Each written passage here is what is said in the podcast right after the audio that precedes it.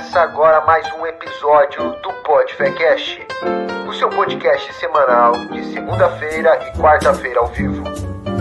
E sexta-feira com Extra PodFé. Vamos para mais um EP? Fala galera!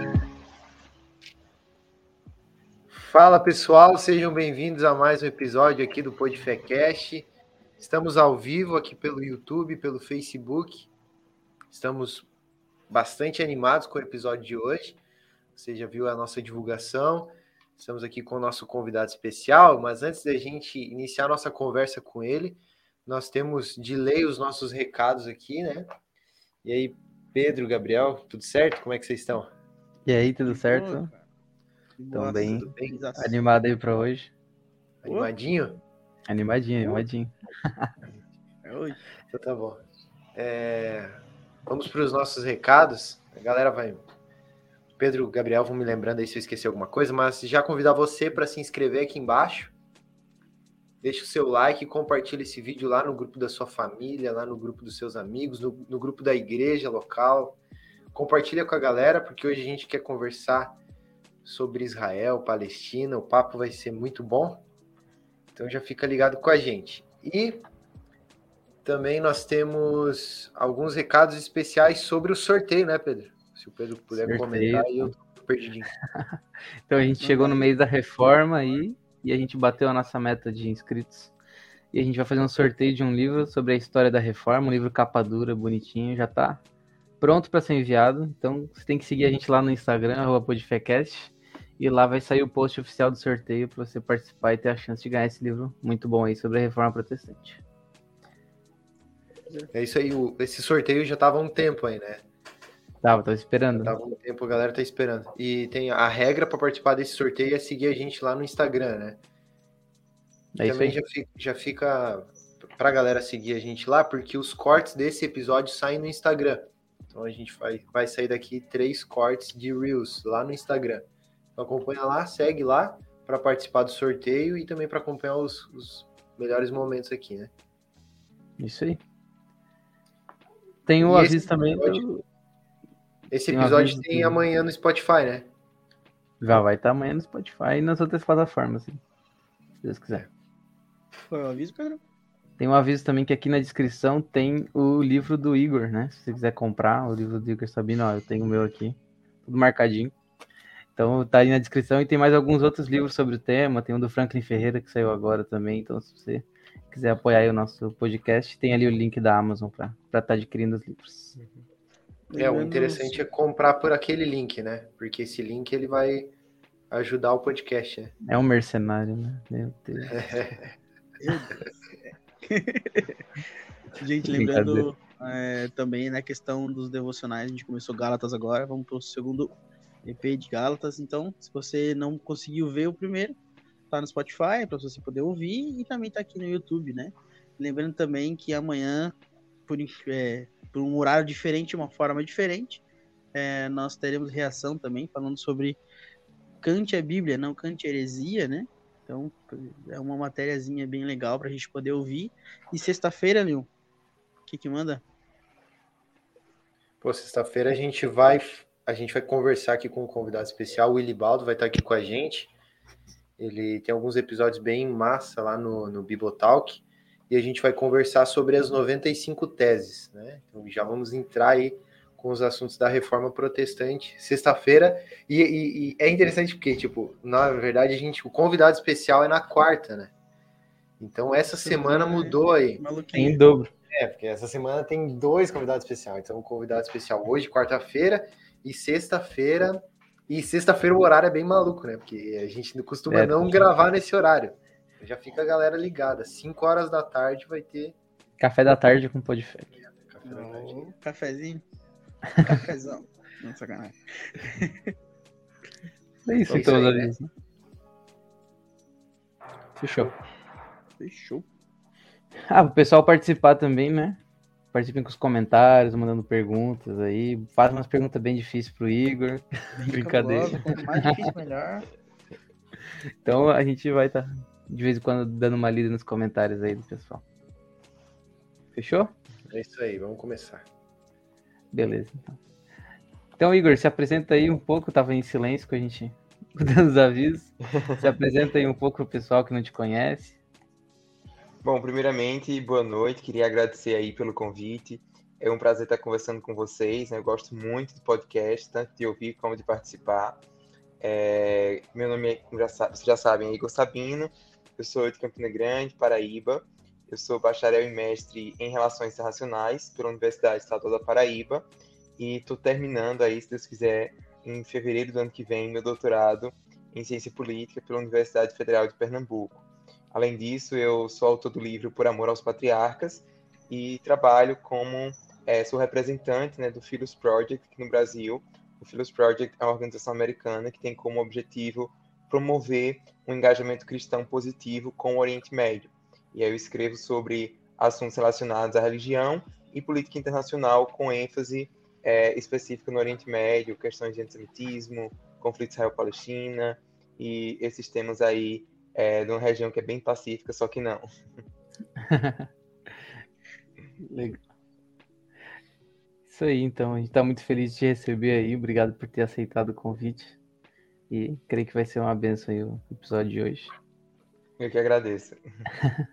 Então, acho que para a gente dar um pontapé inicial, já que tu falou dessa essa região tão pacífica ali, né, que tão insignificante para o mundo, né, nem tem conflito é. lá, né, mas, mas de onde é que veio, né, esse interesse, essa vontade de, de aprender mais sobre o sistema, de cara para fazer mestrado, doutorado nessa área, porque tem que amar muito, né, e de onde é que veio esse, esse interesse por, por isso? Sim, sim. Então, é, eu nasci num lar evangélico, e desde criança sempre fui muito familiarizado com é, as histórias da Bíblia hebraica, né, do que a gente chama de Antigo Testamento. E eu tinha muita curiosidade de saber é, como que o, o mundo do, do, do, da Bíblia, né, o mundo do Antigo Testamento era nos dias de hoje. Então, eu perguntava muito à minha mãe sobre quem eram os filisteus, se eles ainda existiam, é, como era o lugar onde Jesus nasceu, esse tipo de coisa. E quando eu fui crescendo, essa curiosidade ela foi ganhando é, um, uma nova cara, assim, foi, foi ganhando novos interesses à medida em que eu fui ouvindo falar sobre é, a perseguição aos cristãos. Semana passada é, a gente teve, né, infelizmente, a morte do irmão André, que foi o fundador da missão Portas Abertas, é o contrabandista de Deus. E quando eu tinha por volta de uns 14, 15 anos, eu li um livro que o irmão André é, ele escreveu chamado Força da Luz, porque, para quem não conhece, né, o irmão André trabalhou durante muitos anos, na época da Guerra Fria da Cortina de Ferro, ele levava Bíblias para a igreja que sofria ali no leste da Europa, nos países é, comunistas. Só que quando a Guerra Fria termina, ele vai focar o seu ministério principalmente no mundo árabe, no Oriente Médio. E esse livro falava sobre é, a situação dos cristãos no Líbano, é, na Palestina, em Israel. E isso gerou em mim um desejo muito grande de ajudar os meus irmãos que sofriam perseguição religiosa é, ao redor do mundo. Foi aí que eu decidi fazer relações internacionais é, para estudar a liberdade religiosa. Eu me questionava muito assim, como é que a gente tem cristãos sendo perseguidos no mundo inteiro e ninguém faz nada. Né? Eu tinha muito aquele, aquela coisa que muitos, muita gente que é leigo em relação à política internacional tem aquele questionamento. E a ONU? O que é que a ONU faz? Será que ela não tem algum poder? Eu tinha muitos questionamentos, muitas dúvidas em relação a isso. E falei, tá, então eu vou é, fazer relações internacionais para sanar minhas dúvidas. E eu tinha um desejo também muito grande de ser missionário no Oriente Médio. E eu achava que um, um curso de relações internacionais ia me abrir portas para que isso acontecesse. Só que quando eu entrei na faculdade de relações internacionais, é, eu descobri que existe uma coisa chamada BDS, que é um movimento internacional de boicote, desinvestimento e sanções contra o Estado de Israel. E à medida que eu fui estudando sobre o Oriente Médio, né, tem esse elefante na sala. A gente não tem como falar de Oriente Médio sem falar sobre o conflito Israel-Palestina. É impossível. E à medida que eu fui lendo sobre o conflito Israel-Palestina, eu fui é, tomando algumas posições pró-Israel. E eu frequentava uma igreja presbiteriana, então não tinha nenhuma questão teológica, não era dispensacionalista, é, nada disso. Mas, é, à medida que eu fui me posicionando para Israel, eu comecei a sofrer um, um, um certo ataque, uma certa oposição é, de alguns membros do movimento BDS na minha universidade. as pessoas sempre perguntam: ah, você está na academia, na universidade pública, é, você sofreu perseguição, só perseguição que você é crente? Não. É, o máximo de oposição que eu sofro é por ser pró-Israel. E, e aí as pessoas começaram a me questionar: como é que você se diz cristão e apoia um Estado apartheid como Israel?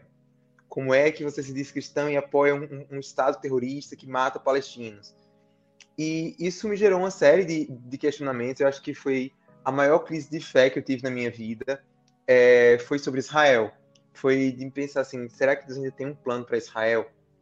Como é que eu devo me posicionar enquanto cristão em relação a isso? Né? E quanto aos cristãos palestinos, e enquanto aos cristãos árabes. E, e foi uma jornada espiritual de estudar a teologia por conta própria, né? de tentar entender é, as diferentes interpretações sobre Israel, é, sobre escatologia, sobre o fim dos tempos. E, e é isso, estou aí nessa jornada já aí é, desde então e tem sido muito, muito divertido, muito legal é, aprender mais sobre Israel. Eu sempre digo que estudar Israel é, na verdade, estudar sobre o caráter de Deus, porque é isso que está em jogo, né? As promessas que Deus fez a Israel, será que elas já se cumpriram? Como é que elas se cumprem? Como é que fica a nossa relação, né, enquanto cristãos, com Deus, a igreja, e, e é isso aí. Legal. Oi, Igor, eu queria saber, assim, para ficar, para o pessoal pegar, o que, que seria ser uhum. pró-Israel nos dias de hoje? Como que a gente faria essa definição? Tá, é, essa é uma ótima pergunta. Eu diria que ser pró-Israel ou ser sionista, né, é, é simplesmente você reconhecer o direito de Israel de existir. Israel é o único país do mundo que tem a sua existência contestada. Israel se tornou independente em 1948, então é um país é, bem recente. E desde então, por, devido ao conflito Israel-Palestina, né, porque quando Israel se tornou independente, logo depois da Segunda Guerra Mundial, depois dos horrores do Holocausto e todo aquele sofrimento do povo judeu, é, os judeus que viviam ali na Palestina, eles viviam juntamente também com os árabes. Não havia só judeus vivendo ali naquela terra, também tinham árabes, cristãos e muçulmanos. E a proposta da ONU foi para que fosse feita uma partilha dos territórios, se criasse um Estado judeu e um Estado árabe um Estado palestino. É, esse Estado árabe ele não foi criado porque os árabes não aceitaram a existência de Israel. Então, logo depois que é, é declarada essa independência, né, porque quem é, para explicar melhor ainda, quem na época quem controlava o território da Palestina era a Inglaterra, porque antes era fazer parte do Império Otomano, depois da Primeira Guerra Mundial, o Império Otomano ele teve um fim. E a Inglaterra e a França é, dividiu os territórios lá do Império Otomano no Oriente Médio, né? teve a independência da Turquia, e aí ficou é, Palestina, Iraque, Jordânia com a Inglaterra, Síria e Líbano com a França. E a Inglaterra tinha prometido esse território para os judeus e para os árabes ao mesmo tempo. Então, é, quando terminou a guerra, o, a Grã-Bretanha entregou isso para a ONU, a ONU havia sido recém-criada, e a ONU decidiu é, fazer a partilha, só que os países árabes não aceitaram essa partilha. Então, quando Israel declara sua independência, em maio, 14 de maio de 48, os Estados Árabes invadem Israel. E a gente tem o início do conflito Israel-Palestina. Acaba que Israel vai ter um território maior do que aquele que era é, previsto inicialmente. É, muitos palestinos vão perder suas casas, muitos judeus que vivem em países árabes também vão ser expulsos de suas casas, vão morar em Israel, e aí vai ter esse conflito. Em 67, a gente vai ter uma outra grande guerra, que vai ser quando Israel ele vai conquistar territórios em que os palestinos viviam. E Israel controla ainda grande parte desses territórios até hoje, né? principalmente a faixa de Gaza e a Cisjordânia. É, tem palestinos lá, e é um conflito que permanece até os dias de hoje, 70 anos né, é, de conflito. E em virtude desse conflito, muitas pessoas negam a legitimidade de existir um Estado judeu.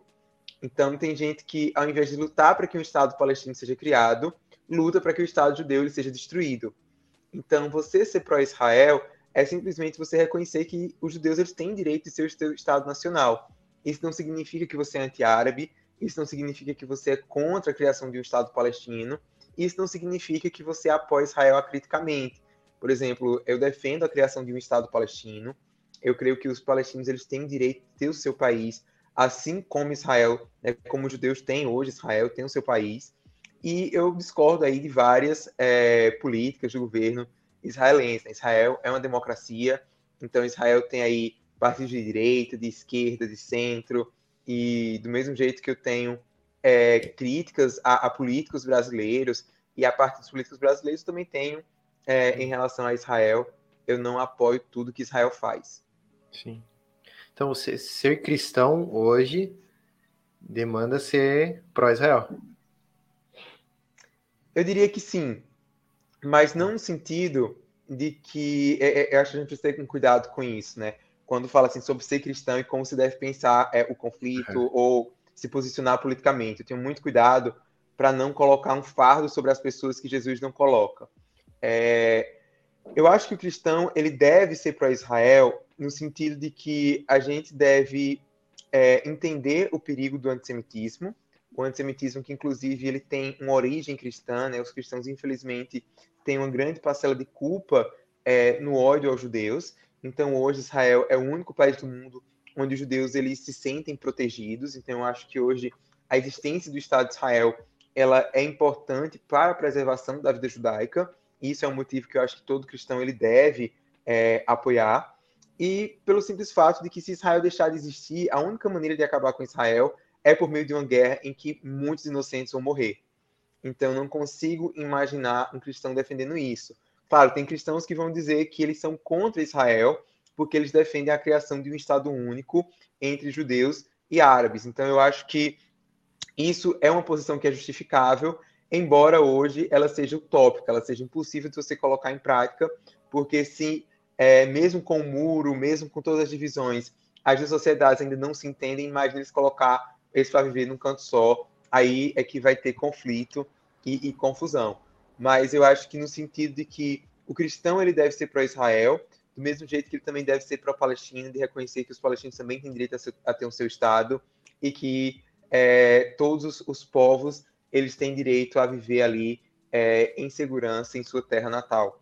Eu acho que isso é algo que a gente consegue enxergar na Bíblia. Né? É, eu tenho muito cuidado de, de falar sobre política à luz da Bíblia, porque a Bíblia é um livro que foi escrito em um contexto muito diferente do nosso, não é um manual de política.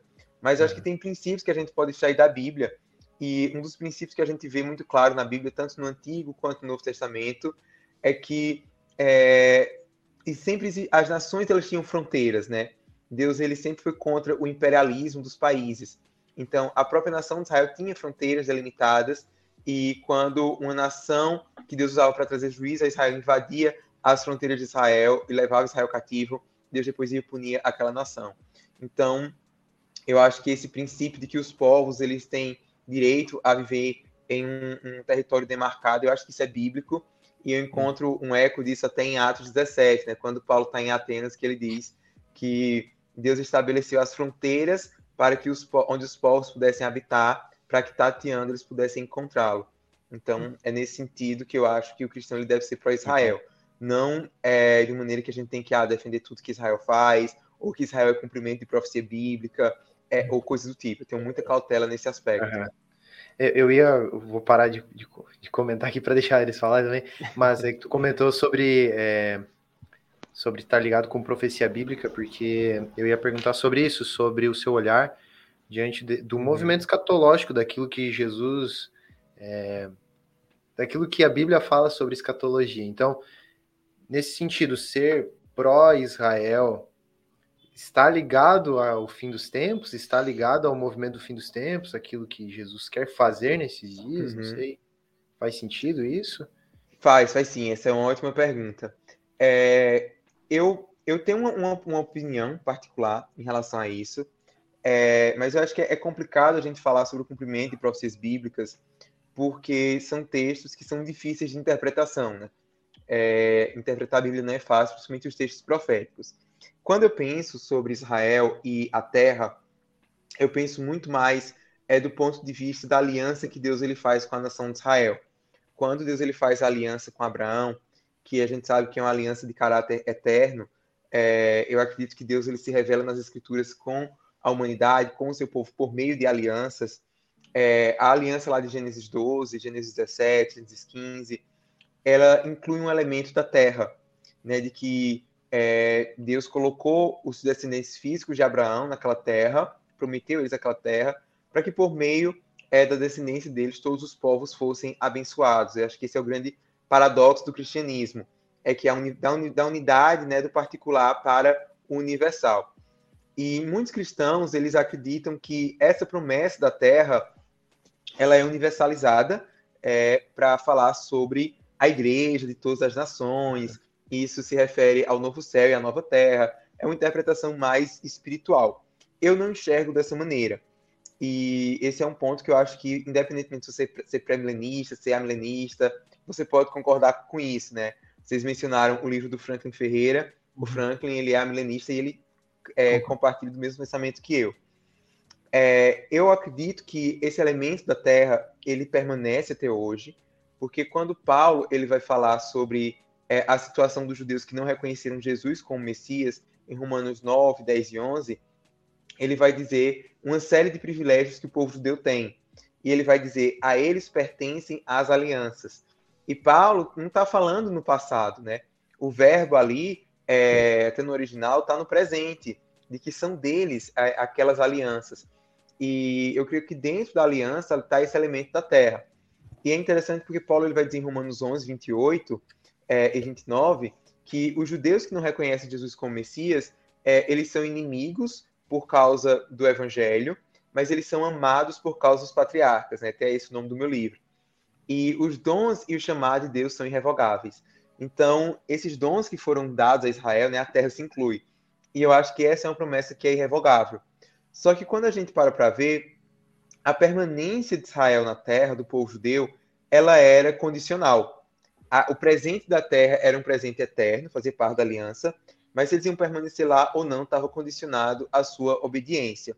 E aí a gente vai ver a partir disso vários profetas, Jeremias, Ezequiel, né?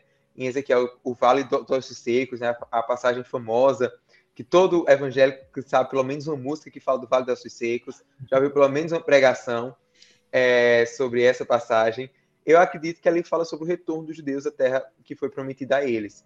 Então, é, eu creio que esse retorno que houve em 48, é, a independência de Israel, ele pode ser considerado um cumprimento parcial das profecias bíblicas, é, porque eu acho que essa terra ainda faz parte da aliança, mas eu tenho um cuidado é, muito grande para não ser categórico em relação a isso. Né? Talvez, a gente não sabe, possa ser que o Estado de Israel seja destruído né? Pode ser que tenha aí uma outra guerra de Israel com os árabes e o Estado judeu seja destruído. É, a gente não sabe o futuro, espero que isso não aconteça. Mas é, possa ser que isso venha a acontecer. É, eu, eu não sei, eu tenho uma postura mais assim, hoje em dia, né? No passado já fui muito explícito em relação a isso e, e categórico, mas eu acho que hoje eu sou muito mais agnóstico em relação é, escatologia, no sentido de que tudo pode acontecer, porque a Bíblia não é tão clara em relação a isso. Né? Vários cristãos piedosos interpretam de maneiras diferentes essas profecias, então eu não quero que isso seja motivo de divisão é, na igreja. Legal. É, eu tenho uma pergunta para fazer, mas antes eu vou ler uma pergunta do comentário aqui. Porque, Sim. só para não sair do tema, porque está falando desse uhum. conflito uhum. Palestina-Israel. E a Carly, minha esposa, perguntou aqui. Por que nunca ninguém conseguiu colocar um fim ou uma trégua nesse conflito. Nenhum líder de ambas as partes e nem a ONU. Boa pergunta. É, esse é um conflito que eu acho que ele não vai ter solução nem tão cedo. É, e a maioria dos diplomatas também já sabem que não tem solução, então a gente fala hoje sobre como administrar esse conflito. É, eu acho que a principal razão para ele durar tanto é porque esse é um conflito entre o certo e o certo. A gente tem dois povos que têm uma ligação histórica com o mesmo território e eles têm questões identitárias relacionadas àquela terra e questões religiosas também. Então, quando a gente está falando sobre um, uma disputa, quando ela é religiosa, quando ela é identitária, é, é, muito difícil a gente resolver, porque as pessoas elas não estão dispostas a abrir mão daquilo. É diferente quando é um conflito meramente político, quando é um conflito ideológico. Porque a pessoa que hoje é de esquerda, ela pode se tornar de direita amanhã e vice-versa. Mas a pessoa que é cristão hoje, é muito difícil ela se tornar muçulmana amanhã. Não é verdade? É, é, a pessoa que é que, um judeu é muito difícil de se tornar cristão amanhã. E quando a gente para para pensar sobre esse conflito, existem narrativas religiosas muito fortes. né, do lado dos judeus, de que a terra foi dada a Abraão, é, que a terra pertence a eles. Do lado palestino, a gente tem a ideia islâmica de que o mundo é dividido em dois territórios, um território, é, aqueles territórios que pertencem ao Islã e aqueles que precisam ser conquistados pelo Islã. E uma vez que um território ele fez parte, ele foi governado pelos muçulmanos, ele precisa ser reconquistado pelos muçulmanos. Então, como a Palestina, ela durante muito tempo foi governada pelo Império Otomano, é, não, não, não, faz sentido na cabeça de muitos palestinos, de muitos muçulmanos, é, abrir mão e entregar aos judeus. Do mesmo jeito que o judeu não passa na cabeça dele dividir Jerusalém, por exemplo, para que seja criado, né, é, para que Jerusalém seja a capital também de um futuro Estado palestino. Então são questões identitárias é, muito fortes. Fora isso, tem também um elemento psicológico. É, os judeus eles passaram é, por uma tentativa de extermínio, né, que foi o Holocausto. O antissemitismo ele não desapareceu com o Holocausto, ele permanece até hoje. Então existe esse temor é, muito nos judeus de que é, eles podem sofrer um outro genocídio. E esse é um temor que, infelizmente, ele não é infundado, porque a gente tem o Irã, que quer ter armas nucleares, por exemplo, falando o tempo inteiro que Israel deve ser varrido do mapa. Por outro lado, é, quando a gente para para entender o lado palestino, a gente tem um povo que é, teve suas terras conquistadas por um outro povo e que vive, muitos palestinos vivem hoje em campos de refugiados no mundo árabe, é, em situações assim subhumanas, de extrema pobreza, e o sentimento de humilhação é muito grande, é muito forte.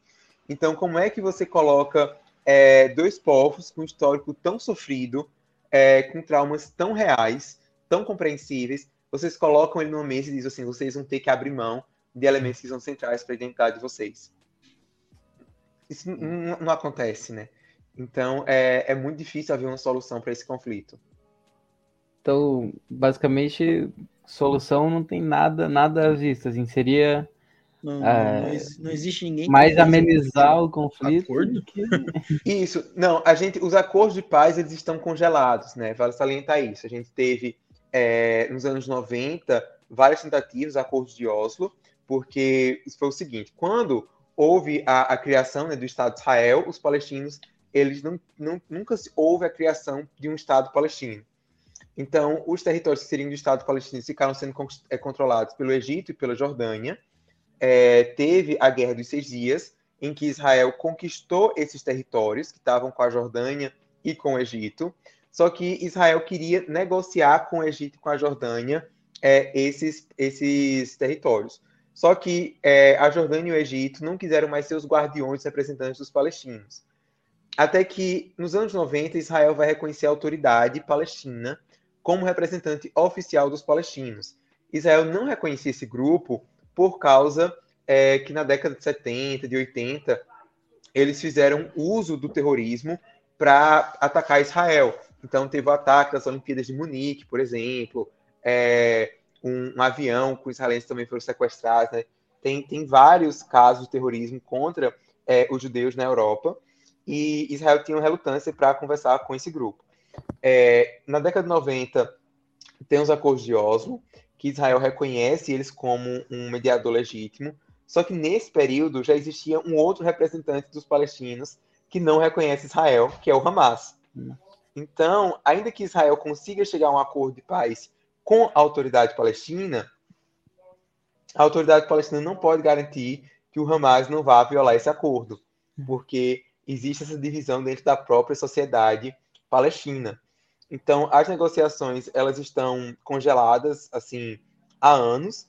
É, a gente não vê uma tendência em voltar essas, é, essas negociações, até por conta do contexto do, doméstico, né, político de Israel. Israel já fez tantas concessões, por exemplo, a faixa de Gaza é, em 2007, 2005, 2006. Quer dizer, Israel se retirou unilateralmente, todos os judeus que moravam na faixa de Gaza, Israel retirou. E o Hamas tomou conta e hoje vive atacando Israel, lançando míssil todo dia. Então, a sociedade israelense, é, hoje uma sociedade principalmente de direita, é, a esquerda em Israel ela está muito enfraquecida, a esquerda israelense ela era social-democrata, é, é, é, bem diferente as categorias de esquerda e direita do Brasil para Israel. Então, a esquerda de Israel era a esquerda que tinha essa ideia de que se a gente abrir mão das terras, a gente vai conseguir um acordo de paz. Os árabes vão nos aceitar. Isso não aconteceu, então a esquerda ela foi muito enfraquecida, e hoje em Israel você tem praticamente é, direita religiosa, direita secular, centro-direita, é, extrema-direita. É, é, isso que você tem em Israel. Claro, tem uns partidos mais de centro-esquerda, de esquerda, mas eles não têm tanta influência assim. Então não há uma disposição é, de nenhum dos lados, praticamente, em, em haver, é, em discutir a paz. Então, por exemplo, Netanyahu, que estava no poder até bem recentemente, pode voltar, porque vai ter eleições em Israel em novembro, é, ele tinha planos de anexar os territórios palestinos e transformar tudo em Israel. É, o Yair Lapid, ele é quem tem um discurso aí de criar outro Estado, criar um Estado palestino, e a população está meio dividida, a gente não sabe nem se o Lapid vai se reeleger.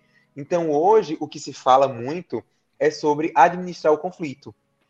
É, quais seriam as medidas que Israel poderia tomar, por exemplo, para diminuir o sofrimento dos palestinos que vivem nos territórios disputados, dos palestinos que vivem na faixa de Gaza, que vivem na Cisjordânia? Quais seriam, porque Israel já mantém uma relação de cooperação com a, a autoridade palestina. Então, nesses territórios onde os palestinos vivem, é, eles são divididos em três áreas. Em uma, em uma área quem controla tudo é Israel. Em outra área, quem controla tudo é a autoridade palestina. E há áreas que Israel e a, e a autoridade palestina quem, quem é, controla. Isso na Cisjordânia. Na faixa de Gaza, quem controla tudo é o Hamas. Israel nem entra na faixa de Gaza. É, é, os soldados israelenses eles não podem entrar na faixa de Gaza de jeito nenhum. Na Cisjordânia, tem áreas em que é, os israelenses eles entram. E qual é o grande problema? É porque muitos é, israelenses, eles começaram a construir casas é, dentro desses territórios que seriam de um futuro Estado palestino. Então, ainda que vá fazer a divisão hoje, vai ficar um monte de, de judeus de israelenses dentro do lado palestino, assim como tem 20% da população de Israel é árabe, por conta dos árabes que ficaram dentro de Israel quando Israel foi criado. Então, é, é muito difícil de se resolver. Né? É praticamente impossível. Nossa. É e esse acordo de esse acordo de paz, assim, no, no seu ver, ele tem alguma ligação é, com o fim? É necessário esse acordo para, por exemplo, a manifestação do anticristo, esse tipo de coisa assim? Então, é, é interessante isso. É, de acordo com a visão pré-milenista, e eu, eu sou pré-milenista, é, e eu já, antes eu falava muito sobre isso, eu tinha muita confiança nisso, hoje eu já não, é, é uhum. não sei mais. Histórico Mas, assim, ou dispensacionalista? Histórico, histórico. Ah, histórico. É... Mas então, no, no, no histórico também tem isso, né? A ideia de que no fim dos tempos vai haver um acordo de paz geral entre todos os países que vão é, apoiar Israel. E depois que houver esse acordo de paz, vai haver a construção do templo, depois o templo né, vai ser destruído, e Israel vai ser destruído, os judeus vão ficar vagando no deserto, e aí depois Jesus vai voltar e vai defender os judeus e tal. É, inclusive, é até interessante falar disso, porque para a gente ter cuidado que é, nem todo mundo que diz ser pró-Israel, nem todo político que diz ser pró-Israel realmente é pró-Israel. Né? Você pode estar até é, apoiando o anticristo sem saber, se a gente for por essa, por essa linha. É, mas eu acho eu tenho eu evito de defender isso hoje e falar sobre isso, porque é, eu tenho entendido nos últimos anos, estudando esse conflito, que a nossa teologia ela tem consequências políticas e sociais, por mais que a gente não queira. E a gente precisa se atentar a isso. E eu noto que há uma preocupação muito grande nos amigos judeus quando é, a gente fala muito sobre essa ênfase que ah, é, o, o anticristo vai fazer um acordo com, Isra com, com Israel depois, os judeus eles vão ficar vagando, vai ter uma, uma guerra, um terço da população de Israel vai ser destruída, e, e depois os judeus que sobrarem vão se converter ao cristianismo. E quando a gente vê isso, é quando a gente, quando o cristão fala sobre isso, a gente fala nisso baseado na interpretação que a gente tem do, do Antigo Testamento. Só que como é que os judeus eles leem isso? A, na visão deles, eles são o seguinte: durante séculos, os cristãos perseguiram os judeus porque diziam que nós éramos os anticristos. Que a gente era, os judeus eram anticristo, porque os judeus tinham matado Jesus. Agora eles dizem que nos apoiam, eles dizem que são os nossos amigos, mas eles creem que no futuro a gente vai fazer um acordo com o anticristo, como punição, a gente vai enfrentar um outro holocausto, e quando terminar o holocausto, a gente vai. Quem sobreviveu ao holocausto vai passar pela Inquisição, porque vai se converter ao cristianismo. É assim que o, o judeu ele lê essa nossa visão escatológica. Bem que é totalmente diferente. É, é, é, não é isso que a gente tem em mente. Mas é assim que, que os judeus enxergam. E eu parei para pensar: será que também não tem cristão que enxerga dessa maneira macabra? Será que não tem cristão também que acha que os judeus eles realmente são culpados pela morte de Jesus e eles apoiam Israel para que a profecia se cumpra, mas não necessariamente porque eles gostam dos, dos judeus, é. mas não necessariamente porque eles amam o povo que deu origem a Cristo. Então, é, é, por esses motivos que hoje eu tenho cuidado de falar sobre escatologia, é, principalmente em um contexto de tanta polarização política que a gente tem vivido em, em, que a pauta para Israel ela é muito usada aí por políticos é, de esquerda ou de direita. Então, é, eu, eu, tenho muito cuidado, sabe, assim, é, de falar sobre isso para que isso não, não gere um entendimento errado. A gente está falando num momento, por exemplo, aqui no Brasil, em que a gente tem um presidente, por mais que. E, e não estou querendo é, é, entrar em política partidária, não é isso. É, o, a gente tem um presidente que se, se, se é, aproximou mais de Israel. É, a gente viu uma mudança nas votações da ONU em relação a Israel, mas isso, essa aproximação que o Brasil teve com Israel, não necessariamente tem sido benéfica para a comunidade judaica no Brasil. Por quê? Porque os casos é, de antissemitismo têm crescido muito no país. A gente tem visto essa radicalização, essa polarização política, e tanto na esquerda quanto na direita, é, a gente tem teorias da conspiração em que os judeus são culpados.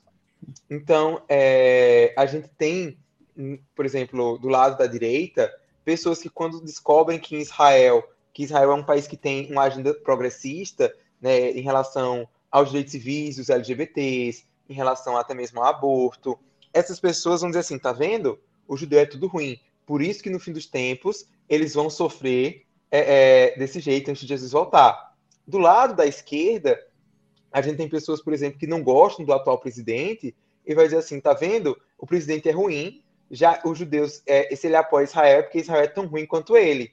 Então, vai lá e culpa os judeus pelas coisas ruins que estão acontecendo no país, é, pela, na visão deles. Então, assim, é, eu tenho muito cuidado disso, eu tenho muito receio de que, na tentativa de ajudar a igreja a pensar melhor sobre Israel, eu acabe contribuindo, ainda que não, não intencionalmente, para alimentar o antissemitismo, seja na esquerda é, ou na direita. Inclusive, é por isso que é, as pessoas sempre me pedem meu posicionamento político e é, eu evito falar sobre isso, porque o meu compromisso principal é, é combater o antissemitismo, é conscientizar as pessoas sobre o antissemitismo. E o antissemitismo está presente na esquerda e na direita. E aí, se eu tomo um partido publicamente, é, a minha luta ela vai ser descredibilizada. Então é lógico que eu tenho um viés político, como qualquer ser humano, é lógico que eu tenho, faço uma leitura do cenário, de qual partido que eu acho melhor, mas eu acho que isso acaba me impedindo de, de cumprir esse objetivo aí de denunciar quando acontecem os dois lados. Parece que na história, né, só assim, esse... sempre que teve algum problema, aponta o dedo pro judeu primeiro, né? Sim, Aconteceu exatamente. alguma tragédia, e aí a gente pode entrar um pouco nesse tema do, do antissemitismo, acho que seria legal, de o que é o uhum. antissemitismo, né? Porque às vezes as definições que a gente vê não são tão certeiras. É, o que é, sim. quando começou, e até sobre o antissemitismo cristão, que o Teto citou. Se tu puder dar uma, uma entrada nesse período. Sim, sim. Inclusive, gente, podem me cortar, porque eu falo demais. Então, se quiserem interromper. É, é, definir antissemitismo é um grande desafio. É, não tem muitos consensos acadêmicos sobre isso, mas a gente tem hoje uma definição sobre antissemitismo que é a mais aceita. Ela é aceita aí por mais de 30 países, inclusive pelo Brasil, pelos Estados Unidos, pela União Europeia, que é a definição da Aliança Internacional em Memória do Holocausto, segundo a qual o antissemitismo é qualquer percepção negativa ou qualquer ato de violência contra os judeus ou alguém que você pensa que é judeu. Então, é, se você odeia os judeus, por exemplo, porque acha que os judeus controlam a mídia, ou porque acham que os judeus é, eles estão é, por trás da economia, né, coisa do tipo. É, qualquer tipo de preconceito que você tem é contra os judeus pelo fato de eles serem judeus. E você pode direcionar isso é, tanto assim, xingando um judeu na internet, escrevendo é, ah, os judeus são, são responsáveis pela pandemia. Foram os judeus que criaram a pandemia é, e agora querem acabar com todo mundo por meio da vacina. Isso aí é um exemplo de, de claro, de antissemitismo. Mas é, também tem atos práticos, né, você depedrar é, cemitérios judaicos, é, pichar sinagogas, isso é uma coisa que a gente tem muito na Europa, nos Estados Unidos, e também você é, discriminar pessoas pelo fato de elas serem judias ou por você achar que elas são judias. É, eu não sou judeu, mas pelo fato de eu falar muito sobre antissemitismo, de eu falar sobre, sobre Israel, é, eu acabo muitas vezes sendo alvo de antissemitismo porque as pessoas acham que eu sou judeu. Então, elas me chamam de judeu imundo é, e, e, coisas aí do tipo. É, e aí é onde entra a dificuldade, hoje, a principal dificuldade se eu falar sobre antissemitismo é onde entra o antissemitismo e o antisionismo. Até onde a crítica a Israel é legítima e até onde ela é antissemita. Então, essa linha ela, ela é ultrapassada quando eu aplico a Israel um padrão que eu não aplico a nenhum outro país.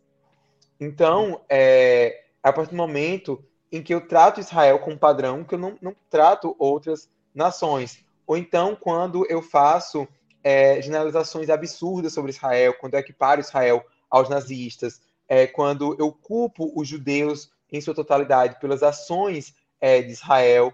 Então, um exemplo muito comum disso é o atual presidente do Chile, o Gabriel Boric. É, ano passado, na celebração de Rosh Hashanah, né, que é o Ano Novo Judaico, a comunidade judaica do Chile mandou um presente para ele. Ele falou que, ao invés de estar mandando presente para ele, a comunidade judaica devia estar é, combatendo a ocupação israelense. Então, ele estava culpando os cidadãos judeus chilenos, que são cidadãos do Chile, pelas ações de Israel. É, se a gente não consegue nem interferir na política externa brasileira, dirá um judeu brasileiro vai ter, ou chileno vai ter poder de interferir nas ações do Estado de Israel, que muitas vezes ele nem vota lá, nem tem cidadania israelense. Então, isso é um exemplo de antissemitismo. Em relação ao antissemitismo cristão, onde entra muito debate sobre é, o antijudaísmo e o antissemitismo. É, os primeiros preconceitos que a gente vai ter, as primeiras perseguições contra os judeus, infelizmente, elas vão começar no seio da cristandade. Por quê? Elas vão começar com a ideia de que os judeus eles são responsáveis pela morte de Jesus e de que é, os judeus eles são filhos do diabo. Então, quando a gente vai ler, por exemplo, os textos do Novo Testamento, a gente vai ver algumas passagens que de fato parecem ser bem hostis aos judeus né? João 8, 44, Jesus diz a, a audiência, ele fala para uma audiência judaica e ele diz: vocês são filhos do diabo. Né? Em Mateus 27 relata que é, os judeus eles dizem que caia sobre nós, os nossos filhos, o seu sangue. A gente vai ter é, em Atos 3, por exemplo, é, Pedro dizendo: é, vocês mataram o autor da fé. Paulo vai falar em Tessalonicenses coisas semelhantes. E a gente tem que entender que aquele era um contexto de diálogo intrajudaico. Né? Na época em que o Novo Testamento foi escrito, né, o Novo Testamento é um livro judaico, haviam vários debates daqueles entre judeus. Então seria mais ou menos se alguém pegasse as discussões que a gente tem entre nós cristãos, dizer que fulano é um falso profeta, que fulano não prega o verdadeiro evangelho, que é um herege, né, que não é um cristão, e a gente, é, pessoas que não são cristãs, pegassem aquilo para discriminar os cristãos como um todo. E dizer, ó, tá vendo? Todo cristão é um mercenário, todo cristão é, é, é um manipulador da fé. E a gente sabe que isso não é verdade. Só que aconteceu, à medida em que a igreja ela foi se tornando, em sua maioria, gentílica, ela foi se tornando, né, deixando de ser é, judaica, foi se tendo muitos embates, até no contexto político ali do Império Romano, em que é, o cristianismo estava se se distanciando do judaísmo. Estava né? vendo que a gente fala que é a partir dos caminhos. Isso vai acontecer de maneira oficial no século IV, com Constantino, mas até então havia muita confusão. Então, aquilo que Paulo fala, né, que ele escreve aos Gálatas sobre gentios que estavam se circuncidando e querendo observar a lei para como meio de salvação.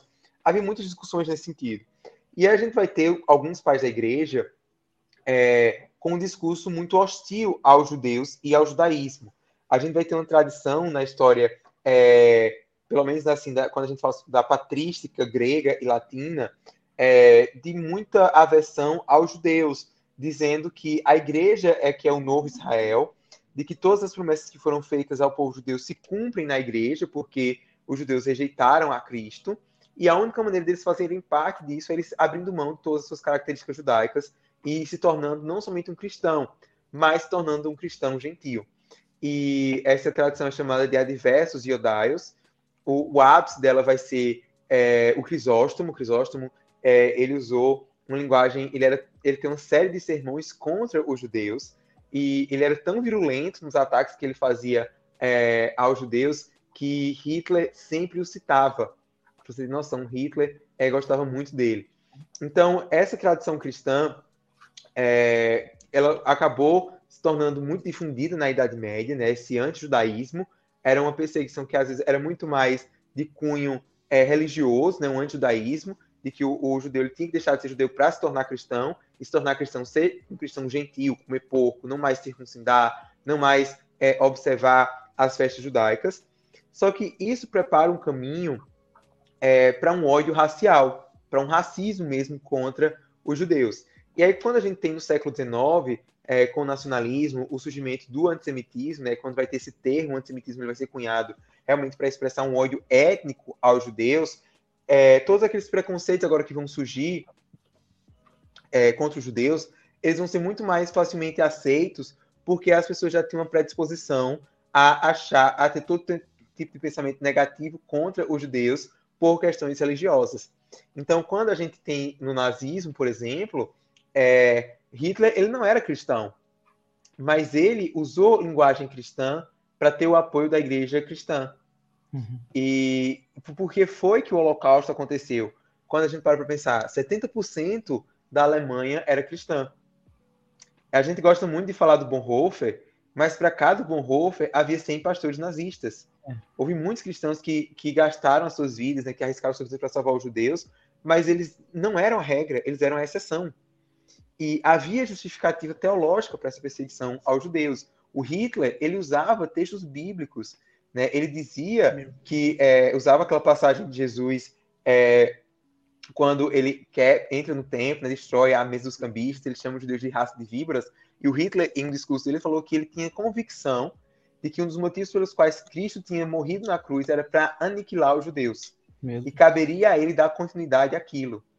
Então, existe uma tradição é, é, de antissemitismo que ela vem do cristianismo, isso é inegável. É, tanto quando a gente estuda o antissemitismo, a gente precisa estudar a separação dos caminhos é, do cristianismo é, e, e, do judaísmo. Então, isso é algo que muitos cristãos não conhecem, né? E por isso que, às vezes, tem gente que fala assim, nossa, que será que agora a gente vai ter que ficar com essa, de não poder falar isso porque vai ofender os judeus, né? É para que essa cautela toda, de não querer falar sobre escatologia, de não querer falar sobre é, o fim dos tempos, só porque a gente vai poder interpretar errado. Todo mundo interpreta, tudo pode ser deturpado de hoje, mas não é somente por isso, não é uma questão de hipersensibilidade, de mimimi, de politicamente correto. É porque existe um histórico, infelizmente, é, de perseguição por parte dos cristãos aos judeus, de antissemitismo cristão. Né? O, a gente está no mês da Reforma Protestante e Lutero, infelizmente, ele, claro, foi um homem do seu tempo, a gente não nega isso, não estou querendo cancelar Lutero, uhum. mas Lutero ele escreveu um livro, né, no fim da sua vida, chamado Sobre os Judeus e Suas Mentiras. Uhum. E esse livro ele foi usado é, é, por Hitler, ele foi impresso pelos nazistas, distribuídos, a ponto de que um dos nazistas, quando ele foi julgado no tribunal de Nuremberg, ele falou assim: é, Eu estou sendo condenado, mas quem devia estar sendo condenado junto comigo era o Lutero, porque tudo que eu falei, o Lutero tinha falado antes de mim. Eu só fiz colocar em prática aquilo que ele havia dito. Então, é, eu acho que tem esse, esse, esses, esses esqueletos aí no armário da cristandade que a gente precisa lidar hoje, né? Esse, usando a linguagem da internet, esse é um BO que a gente tem que assumir, né? É. Enquanto cristãos. Até para que a gente não propague isso de maneira inconsciente. É, muito legal. Isso aí eu tava até procurando aqui ah, uma, umas falas de Lutero, né? no, no livro uhum. aqui. E é muito feio, assim, o jeito que ele fala, né? Tipo, o que faremos nós cristãos com essa maldita e rejeitada raça de judeus? Tem outra hora que ele fala que as casas deviam ser derrubadas, as sinagogas deviam ser derrubadas, e tudo isso deve ser feito para a honra de Deus e do cristianismo. cara usar o nome de Deus fazer... matar o povo de Deus, né? Pois muito é, é para mim foi, foi, muito chocante quando eu fui para o Yad Vashem, que é o Museu do Holocausto, é, em Jerusalém, e ver isso. Eu tinha acabado de vir da Jordânia, é, de um campo de refugiados é, que havia um gente que havia fugido do Estado Islâmico. É, a minha, minha dissertação de mestrado foi sobre isso. E quando eu, eu li os escritos de Lutero, eu ficava assim, meu Deus, parece que eu estou lendo a, a, revista do Estado Islâmico, parece que eu estou lendo o manifesto do Hamas. E de, de, tão virulento que é, né? de tão vil que é. Infelizmente é muito triste isso. E esse antissemitismo, ele se manifesta hoje na, nas igrejas, na... Como, como se enxerga assim, esse novo antissemitismo que agora ele está mais politicamente correto, né? Ele vem de um jeito Sim. mais sutil, né? Tão, tão explícito como Lutero fez, ou foi feito ao longo uhum. dos anos, ele tá. Mas como tu enxerga assim, ainda existe isso? É um perigo real ou é só um. Sim. Sim. É, a gente tem visto hoje uma grande ressurgência do antissemitismo é, religioso. É, não apenas cristão, né, islâmico também, de outras religiões, mas no caso do cristianismo, é, eu observo que esse antissemitismo ele vem de dois lados é, nas igrejas que são mais progressistas, nas né, igrejas que são liberais, é, que adotam uma postura mais à esquerda, é, elas utilizam muitos desses estereótipos é, do cristianismo para criticar o Estado de Israel. Então, para dizer que Deus não tem mais nada com os judeus, então não tem para que os cristãos apoiarem Israel, pelo contrário, que os cristãos eles têm que ficar do lado dos palestinos, porque são os oprimidos. Então, tem-se hoje uma teologia da libertação palestina que ela acaba muitas vezes assumindo um viés muito antissemita, muito antijudaico. É, por outro lado, também existe dentro das igrejas mais conservadoras, mais tradicionais, um ressurgimento do antissemitismo é, por conta de dois fatores, eu diria. Eu acho que um deles é por conta desse redescobrimento da tradição. Então, eu tenho notado né, que muitos jovens eles têm descoberto, é, principalmente os pais da igreja, tem um apelo muito grande aí por essa coisa mais litúrgica. E quando eles descobrem os pais da igreja, eles não conseguem fazer essa distinção né, das críticas que eles faziam ao judaísmo, aos judeus da época, do contexto da época para hoje. E eles acabam abraçando é, esses ensinos que são antissemitas, que são antijudaicos, como se fossem um sinônimo de ortodoxia cristã, como uhum. se isso fosse um sinônimo de interpretação bíblica correta. Quando hoje a gente já tem vários estudos, aí vários avanços é, nos estudos bíblicos por conta da descoberta dos manuscritos é, do Mar Morto, que mostram o contrário, né, que mostram que muitas interpretações que a gente tem de textos de Gálatas, de Romanos, são equivocadas. É, no livro lá do, do Franklin Ferreira, né, que você mencionou, por amor a Sião, é, eu tenho algumas, algumas pequenas discordâncias com o, Franklin, com o Franklin em relação a mais a parte política que ele vai trazer no livro é, e sobre o antissemitismo, porque ele dá uma ênfase muito grande no antissemitismo da esquerda e islâmico, e eu acho que também precisava se ter batido um pouco no antissemitismo da extrema-direita, e isso não tem no livro, é, mas eu, eu gosto muito, eu recomendo o livro do Franklin, porque o Franklin é um exemplo de um teólogo que ele é confessional, ele é reformado, ele é conservador, mas ele não tem problema em reconhecer os equívocos que foram cometidos ao longo da história da igreja em relação a Israel, em relação aos judeus. É, o outra forma que eu tenho notado de, de antissemitismo que cresce no meio evangélico, no meio cristão, é, é por conta da, da radicalização política. Né? Então, do mesmo jeito que a gente tem cristãos que têm é, abandonado princípios da sua fé para adotar uma agenda mais progressista, mais esquerdista, a gente também tem visto aí cristãos que estão é, adotando um discurso muito conservador, muito reacionário e dando uma roupagem cristã. E, e acabam trazendo muitas vezes esses estereótipos antissemitas, às vezes as pessoas até apoiam Israel, é, mas tem uma visão, reproduzem falas antissemitas. E tem também o um perigo é, da extrema-direita. Né? A gente precisa falar sobre isso, porque em 2018, nos Estados Unidos, é, um, um, terrorista, é, que esse que é o termo, um, um, supremacista branco, ele invadiu uma sinagoga é, em Pittsburgh, a Tree of Life, e ele matou 11 judeus e deixou seis feridos. E quando a gente é quando foi procurar o manifesto que ele tinha escrito no, numa rede social é, de extrema direita, que tem vários grupos neonazistas escrevendo lá, é, dentre as suas justificativas, você tinha lá o texto de João 8, 44, que ele dizia que os judeus eram filhos do diabo e o que ele estava fazendo era um favor a Deus. E aí, novamente, a gente também teve vários teólogos conservadores americanos que saíram, né, que condenaram isso. Né? A gente teve o, o Gerald McDermott, a gente teve o John Piper, é, vários pastores ligados ao The Gospel Coalition.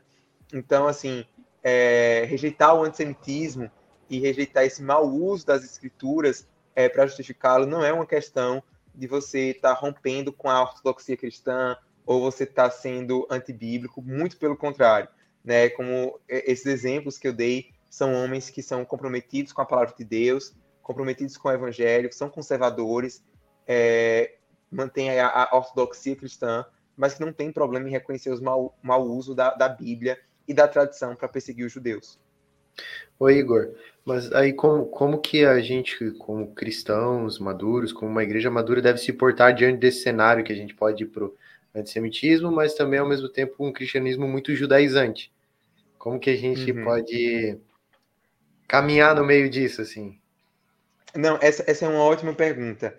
É, a tendência que a gente nota na igreja, principalmente brasileira, é ou de desprezar Israel ou de idolatrar Israel.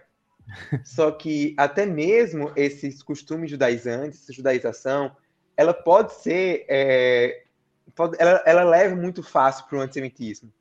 Ela não é tão é, benéfica quanto a, pode até parecer.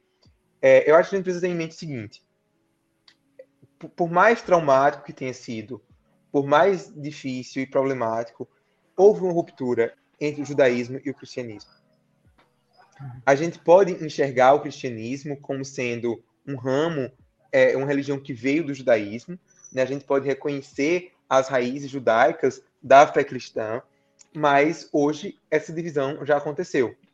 Uhum. Então, é, eu acho, não acho que faça sentido é, um cristão ele observar o, as festas judaicas, embora elas sejam bíblicas, porque é, o cristianismo, enquanto religião, já tem o seu próprio calendário, já tem as suas próprias festas.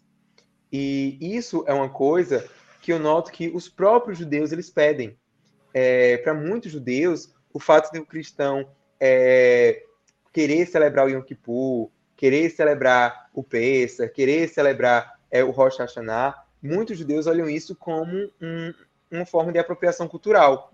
Eles se sentem ofendidos, porque eles são assim, já não basta é, toda a perseguição que a gente sofreu por causa daquilo que vocês acreditam, é, vocês ainda querem é, se apropriar da, dos nossos calendários, vocês ainda querem se apropriar da, das nossas festas, né? Então os judeus falam assim, ó, vocês já não, vocês já interpretam as nossas escrituras de uma maneira diferente da nossa. Então fiquem com a interpretação de vocês é, e deixem a gente com a nossa. Uhum. Então é, eu sei que muito cristão é, observa essas festas e faz isso de uma maneira bem intencionada, mas eu não acho que, que é saudável. Eu acho que até para o combate ao antissemitismo isso dificulta. Então acho que a gente precisa reconhecer que hoje o cristianismo é uma religião que ela é diferente, é, ela é distinta do judaísmo, embora seja as nossas raízes, a gente tem né, essa herança espiritual que vem do judaísmo, a gente deve combater o antissemitismo, a gente deve combater as interpretações é, é bíblicas que podem levar ao antissemitismo, mas a gente precisa reconhecer que houve uma separação. Né? Nós cremos que Cristo ele cumpre é, a lei, que ele cumpre o templo, que ele cumpre é, uma série de, de questões é, que os judeus veem como, como permanentes até hoje. Então, eu acho que não, não tem como a gente voltar atrás disso e nem é honesto. Eu acho que hoje, para que o diálogo judaico-cristão ele funcione, ele precisa ter honestidade. E é isso que muitos judeus eles, eles, eles falam. Do mesmo jeito que eles não querem abrir mão das crenças deles, eles não querem também que a gente abra mão das nossas. Eu acho que isso é, é algo importante. Legal.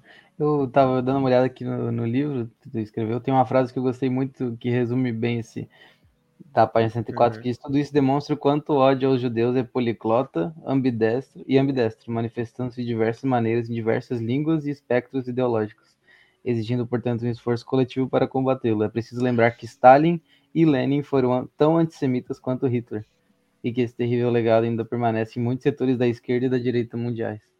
Achei que tu conseguiu resumir bem, porque às vezes o pessoal pode cair num erro de achar que não, o antissemita ele é de extrema direita porque Hitler era de extrema direita, nazismo, mas existe o, e muito antissemitismo de esquerda também, né, na, na, nas aulas mais progressistas e de vários países, né, não dá para dizer, ah, alemães são todos antissemitas, não, tem antissemita brasileiro, tem em tudo quanto é lugar, então, e aí uma pergunta, como a gente reage a isso? Qual é a maneira de, né, da gente influenciar pessoas a parar com isso? É, é só educação? É só conversando sobre? Ou tem outras maneiras de da gente ajudar nessas coisas? Então, é, eu acredito que a principal arma que a gente tem no combate ao antissemitismo é a educação. É, o antissemitismo, exatamente por ele ser tão difundido no mundo inteiro, ele é uma coisa que ele é sistêmica. Ele está tão entranhado na nossa sociedade que a gente às vezes reproduz ele sem se dar conta. Então, é, pra noção, no Brasil, o antissemitismo ele é algo que é, é, tão par da nossa história que a gente tem uma expressão negativa, né? O verbo judiar vem de ser judeu. Nossa. E eu estou falando isso não para policiar a linguagem, não é para dizer que você não deve é, é, é usar esse, esse termo, não estou querendo é, entrar nisso. Mas é só para dar um exemplo de como que isso é algo que está entranhado é, na nossa sociedade. Então, é, eu conheço muita gente que, que fala, por exemplo, que ah, os judeus são ricos porque eles são filhos de Abraão.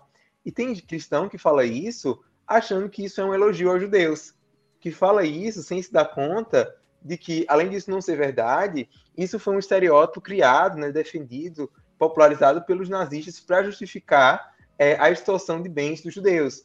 Então, é, eu acho que a gente precisa se autoeducar e educar as outras pessoas e eu acho que a gente precisa fazer uma, uma distinção entre pessoas que são antissemitas por ignorância e pessoas que são antissemitas porque elas realmente odeiam judeus. Então, uma coisa é nessa era de cancelamento, de rede social, alguém fazer uma frase que ela é antissemita, escrever uma frase que é antissemita, um conteúdo assim, sem se dar conta disso, e depois alguém chega lá e explica, ó, oh, você foi antissemita, não é legal isso, a pessoa se retratar. E outra coisa é quando a pessoa ela, ela realmente insiste no erro, ela sabe que ela está errada, mas ela não quer abrir mão porque ela odeia os judeus. E aí, nesse caso, eu acho que a gente tem que usar, fazer uso dos meios legais que a gente tem é, no Brasil, porque é, antissemitismo é racismo e racismo é crime. Então, nesses casos, acho que a gente tem que é, acionar mesmo os meios legais. Mas eu acho que o maior desafio hoje no combate ao antissemitismo é exatamente o fato de ele ser ambidestro porque a gente vive um momento de muita polarização. Então, uma coisa é eu denunciar o antissemitismo no polo ideológico contrário ao meu. Porque ao fazer isso, eu estou ganhando ponto com as pessoas que pensam como eu. Eu estou, de certa maneira, sinalizando uma virtude. Eu estou dizendo, olha só, aquele lado faz aquilo. Aquele lado é antissemita. Mas, quando, quando ele acontece do nosso lado, Será que a gente tem coragem de ir contra os nossos para se posicionar em prol dos judeus? Então, eu acho que essa é, é a maior dificuldade que a gente tem. Né? Então, assim, por exemplo, é, eu vivo em um contexto muito mais, um contexto evangélico, um contexto é, muito mais conservador, muito mais à direita, por assim dizer. E sempre que eu faço vídeo, por exemplo, falando é, sobre o antissemitismo de esquerda, tem um monte de curtida, de elogio, de compartilhamento. Né? Se eu faço um vídeo, é, por exemplo, falando sobre o antissemitismo do PCO, né, o Partido da Causa Operária, ou, ou, do PSOL, que é o Partido Socialismo e Liberdade, que teve um histórico de, de casos de antissemitismo que eu retrato né, no meu livro, eu mostro é, os documentos, a, as provas todas, é, o meu público vai adorar isso e, e vai me apoiar e tudo. Mas se eu faço é, uma postagem mostrando os casos de antissemitismo na direita, né, se eu mostro influências de direita que falaram coisas que são antissemitas, é, casos de, de antissemitismo é, até no atual governo, como eu mostro no meu livro, é, se eu faço isso, é, eu já sou é, cancelado, de certa maneira, né? Já sofro uma série de críticas, e, nossa, por que, que você está falando isso? E, e, e, vem sempre, eu acho, na verdade, que criticar o antissemitismo da direita hoje em dia é muito mais difícil. Porque tem sempre aquela coisa, eu não sou antissemita, eu apoio Israel. Como é que você está dizendo que eu sou antissemita se eu apoio Israel? Antissemita é o cara de esquerda que boicota Israel, não eu. E, e, as pessoas não entendem que o antissemitismo ele pode adotar é, esse caráter tão diverso. Então, é por isso que a gente não pode fazer generalização de dizer quem é de direita é antissemita, quem é conservador é um proto-nazista. Não, a gente não pode dizer isso. Mas a gente também não pode dizer que a pessoa que é progressista, ela necessariamente vai ser antionista e vai odiar Israel. É, e essa é a dificuldade dos nossos dias, de polarização, a gente conseguir encontrar nuance. E não é à toa que o antissemitismo ele tem crescido tanto nos últimos anos, exatamente é por conta dessa polarização política, seja na esquerda ou na direita. Tem que saber separar as coisas ali, né? Separar aqui. Sim, sim. Eu, a gente tem aqui no nosso, no nosso podcast, né, toda segunda-feira a gente faz os devocionais. A gente estudou o livro de Romanos, agora a gente estudou Daniel. E a gente fez um episódio sobre Romanos 11. E Romanos 11 é muito sobre o que a gente está conversando aqui. Né? Sim. E eu queria saber uma, uma posição tua, né? De quem está muito imerso nesse. Quando uhum. Paulo fala, né, que e assim todo Israel será salvo. Eu ia perguntar sobre isso, velho. Essa é a pergunta de um milhão de dólares. É, é todo mundo é. deve te perguntar isso, né? Não tem como escapar. Iniciou o podcast, já tá com isso na cabeça, sabia? Eu já, eu já tava esperando essa pergunta. Ali, ó. É, então, a gente tem três interpretações principais, né, sobre, sobre esse Israel. A gente tem a posição de Calvino, e que durante muito tempo ela foi é, colocada em xeque, que seria a de que o Israel, ali que vai ser salvo, seria a igreja composta por judeus e gentios. Essa é a postura também do Anti-Wright, e eu tenho notado que tem havido aí uma ressurgência de defesas delas, novos argumentos na área de estudos bíblicos. Eu tenho lido alguns trabalhos recentes que é, favorecem ela. Tem uma outra visão, que é a, a de que Paulo está falando ali sobre todos os judeus, judeus étnicos, que vão ser salvos ao longo da história. Aqueles que já têm sido salvos desde a época de Paulo, né, desde a época de Jesus, os discípulos, até o fim dos tempos, quando Jesus voltar.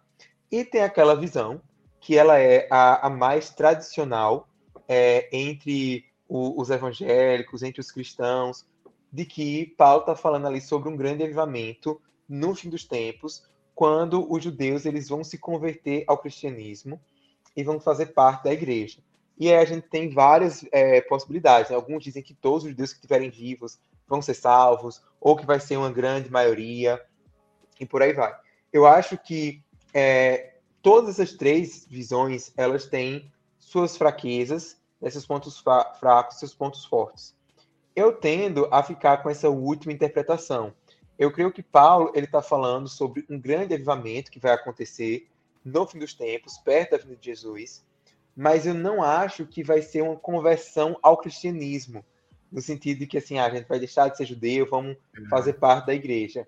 Eu acho que vai ser muito mais é, no sentido que os judeus que vão estar vivendo naquela, naquele momento da história, eles vão olhar para Jesus como aquele Messias que eles esperam, né? Porque muitos judeus eles esperam ainda a vinda do Messias. Tem judeus que não, não é, interpreta a ideia do, do Messias de uma outra maneira, não espera é, a vinda de uma figura física, mas eu acho que o que vai acontecer vai ser isso, esse aqueles judeus que estão vivendo lá naquele, naquele período de tempo, quando Jesus vinha, eles vão olhar para Jesus e eles vão dizer, esse é o nosso Messias que a gente esperava, e aí vai ser meio que um cumprimento geral é, dessa expectativa messiânica.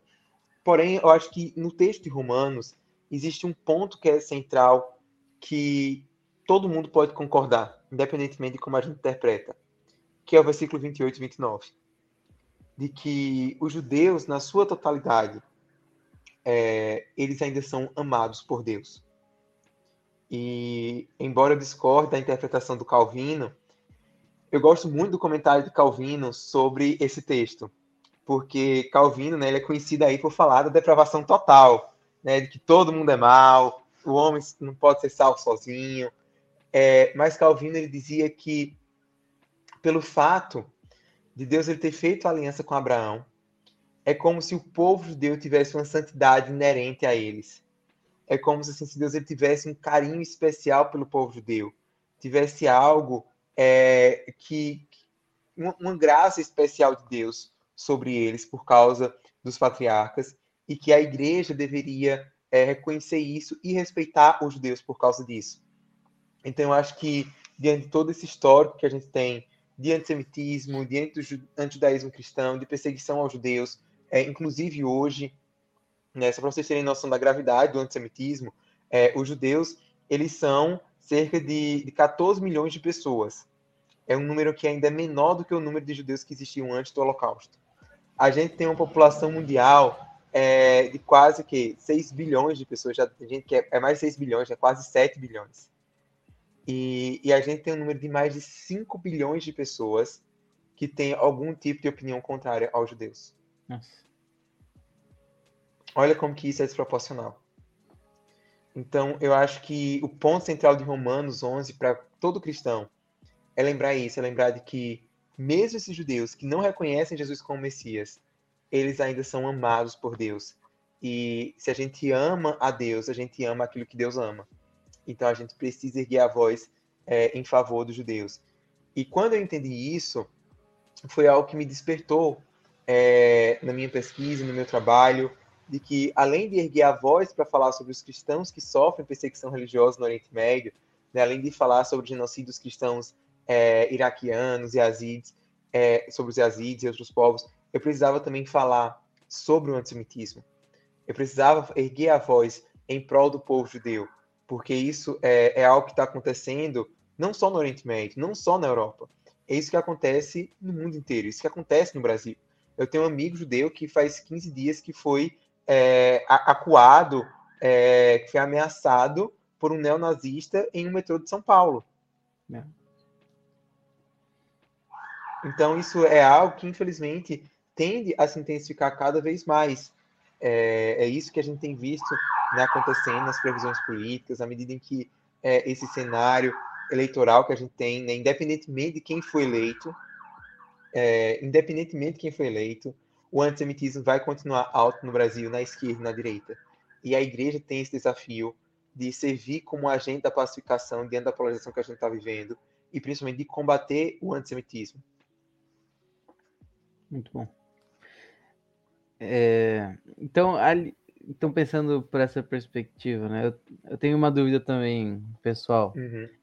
É, se a gente tem que ter um, um olhar missionário né, para esse povo judeu, porque Deus tem esse amor por ele. Né? Eu, eu, pelo menos penso assim. Na hora de fazer uma aproximação missionária, assim, cristão para o judeu, eu sei que eles têm os judeus messiânicos e eles mantêm os costumes uhum. deles, mas é, é possível fazer essa evangelização sem cometer um antissemitismo, ou sem ofender às vezes, né? Porque, querendo ou não, às vezes alguns pressupostos cristãos que a gente tem, eles né, alguma fala pode soar ofensiva. É, é, possível fazer isso ou teria que ser um judeu messiânico evangelizando outro judeu messiânico seria mais fácil? Como é que funciona assim? Essa é uma boa pergunta, né? É, como você mencionou, infelizmente, os históricos aí de evangelismo de judeus é, acabou gerando antissemitismo, acabou tendo resultados aí bem catastróficos ao longo da história. É, eu acho que o que o cristão ele deve fazer é, não é necessariamente evangelizar o judeu. Eu acho que, não me entendam mal, eu acho que o que a gente deve fazer é muito mais dar um testemunho aos judeus. Né? Eu acho que a nossa postura é, deve ser de, de, conversar com os judeus e dizer assim: olha, é, é assim que eu leio as suas escrituras. Eu, enquanto um cristão, é, eu acredito que isso aponta é, para Jesus dessa e dessa maneira. Talvez você isso não faça o menor sentido para você. Não quero que você seja, você não se sinta obrigado a, a aceitar isso, mas é, é, é assim que, que eu penso. Uhum. E, e, eu creio que quando você se torna amigo do, dos judeus, quando você tem. É, gente, o judeu é uma pessoa como outra qualquer. Eu acho que isso é um, é um grande problema, uma questão que a gente precisa também desmistificar né? Porque a gente fala assim, o judeu de uma maneira muito abstrata, né? Como se fosse quase que um extraterrestre. E, e os judeus são pessoas comuns. Eu tenho muitos amigos judeus e eu nunca evangelizei nenhum deles, mas essas conversas elas fluem muito naturalmente, é que nem meus amigos muçulmanos. é, a gente fala sobre religião. Então a gente conversa. É, tá, eu sempre falo assim, como é que você lê Isaías 53? E eu falo, olha, eu leio Isaías 53 dessa maneira. E, e ele fala, é, é faz sentido para você, mas não faz sentido para mim.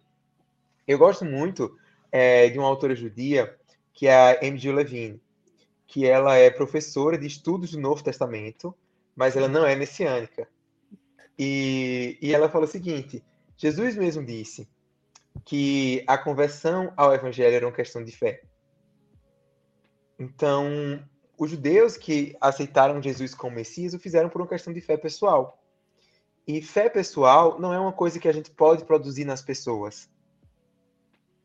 Então, é, é por isso que eu, eu sou muito, assim, é, cético, eu não gosto dessa coisa de, ah, vamos evangelizar os judeus, porque eu acho que quando a gente busca ser amigo dos judeus, quando a gente convive com eles, a gente vai ter espaço para conversar sobre a nossa fé, sobre o porquê que a gente acredita que Jesus é o Messias que foi prometido a eles.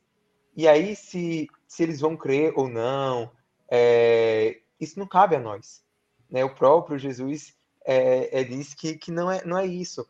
A mensagem, qual era a mensagem que Jesus ele deu para o, o, os discípulos? Né? O que é que os discípulos faziam? Eles diziam para os judeus: olha, é, esse é o Messias que veio para vocês. E alguns aceitavam, outros não aceitavam. Quando não aceitava, Paulo seguia em frente. Hum. É, é, Paulo não ficava insistindo, obrigando eles a crerem naquilo. Então, essa é, é, é a minha abordagem. É, eu, eu falo normalmente sobre o que eu acredito é, em relação a Jesus, do mesmo jeito que eu também converso com meus amigos muçulmanos e digo para eles por que eu acredito que Jesus não é só um profeta. E, e eu acho que o que, que precisa ficar claro é essa coisa do respeito, de que você vai vai respeitar é, o judeu independentemente daquilo que ele vá crer quando a gente para para pensar sobre as maneiras em que o evangelismo ele foi usado para impor Cristo de goela abaixo, né? Usando um, um ditado popular, é, foi muito triste o que aconteceu e o que ainda hoje acontece, né? De que é, não somente os judeus eles são obrigados a crer em Jesus, mas eles têm que abrir mão dos seus costumes e então assim é, é algo que é muito muito mais complexo.